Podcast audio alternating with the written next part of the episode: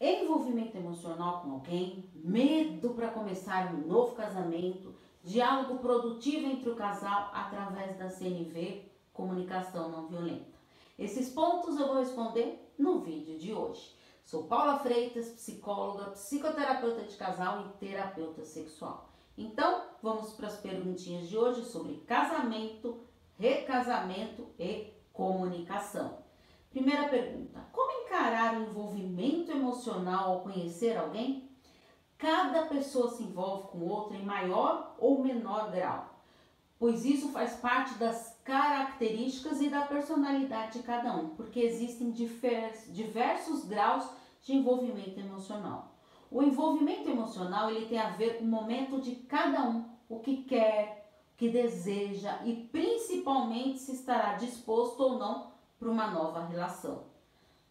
Algumas pessoas estão no momento de vivenciar pequenas aventuras que serão recreativas, anônimas, presenciais ou virtuais. Já outras pessoas se encantam por outras, se apaixonam, amam e acreditam ser algo tão gostoso, prazeroso, puro, que não poderiam deixar de vivenciar, pois negar esse sentimento seria trair a si mesmo. Existem pessoas que insistem que se não há nenhum envolvimento emocional, não há nenhuma transgressão e por isso não caracteriza uma traição. Você viu quantos tipos então de pensamentos nós temos? É importante ressaltar que a traição é algo que eu faço escondido do outro, independentemente se há ou não envolvimento emocional. Por isso é fundamental ter acordos e regras estabelecidas. Segunda pergunta: como ter um outro casamento de maneira mais saudável possível? Toda pessoa pode ter um recasamento, ou seja, se casar novamente, mas é fundamental ter reelaborado o divórcio emocionalmente para que não traga as amarguras e frustrações das relações anteriores. Toda nova união traz sua bagagem aprendida com sua família de origem. Já no recasamento, além dessa bagagem da família, vê a bagagem do primeiro casamento e ainda o processo de separação e divórcio. Por isso é fundamental reelaborar esse término emocionalmente para você seguir em frente. Quando um dos parceiros espera que o outro alivie essa bagagem, a nova relação poderá ser bem problemática. Será fundamental trabalhar as suas próprias questões emocionais estar em paz com seu passado para que a nova relação prossiga saudavelmente. Terceira pergunta: tenho medo de me casar novamente. Reelaborar a sua história com o passado será primordial para você ter um novo relacionamento sem tantas incertezas. Para uma nova união saudável, será fundamental. Vá devagar nessa nova relação, Encerre a relação anterior internamente, antes de entrar num novo relacionamento.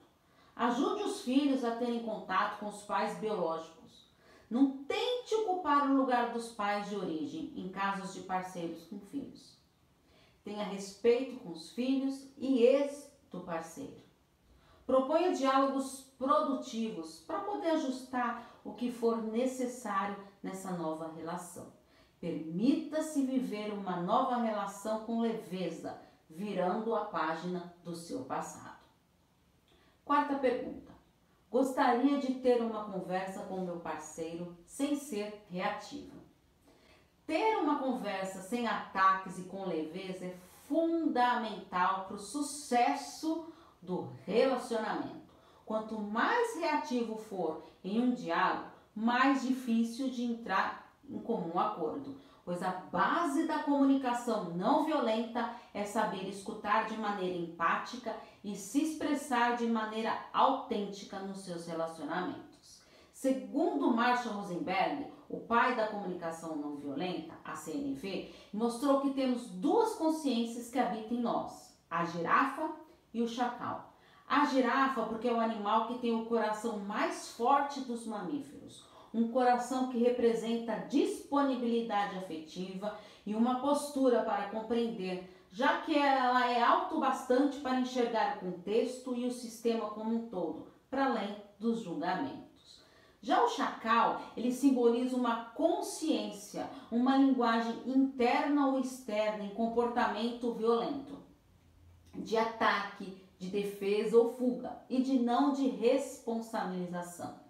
Temos essas duas representações da consciência para facilitar a compreensão da violência que existe em nós.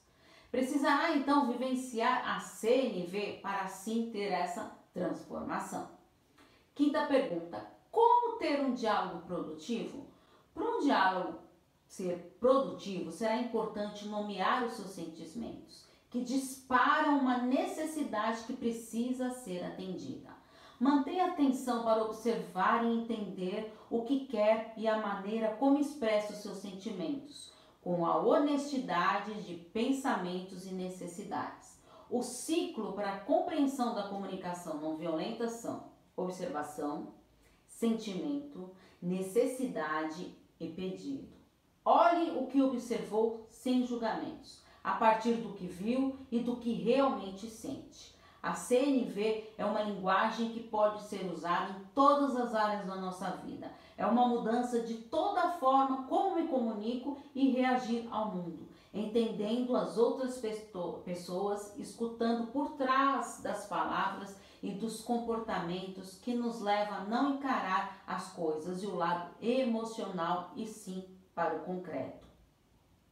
Espero poder ter contribuído com você. Está passando por dificuldades no seu relacionamento? Estou à disposição também para terapia de casal. É só enviar uma mensagem no meu WhatsApp no 11 98313 2371, porque afinal, quem cuida da mente, cuida da vida. Um grande abraço.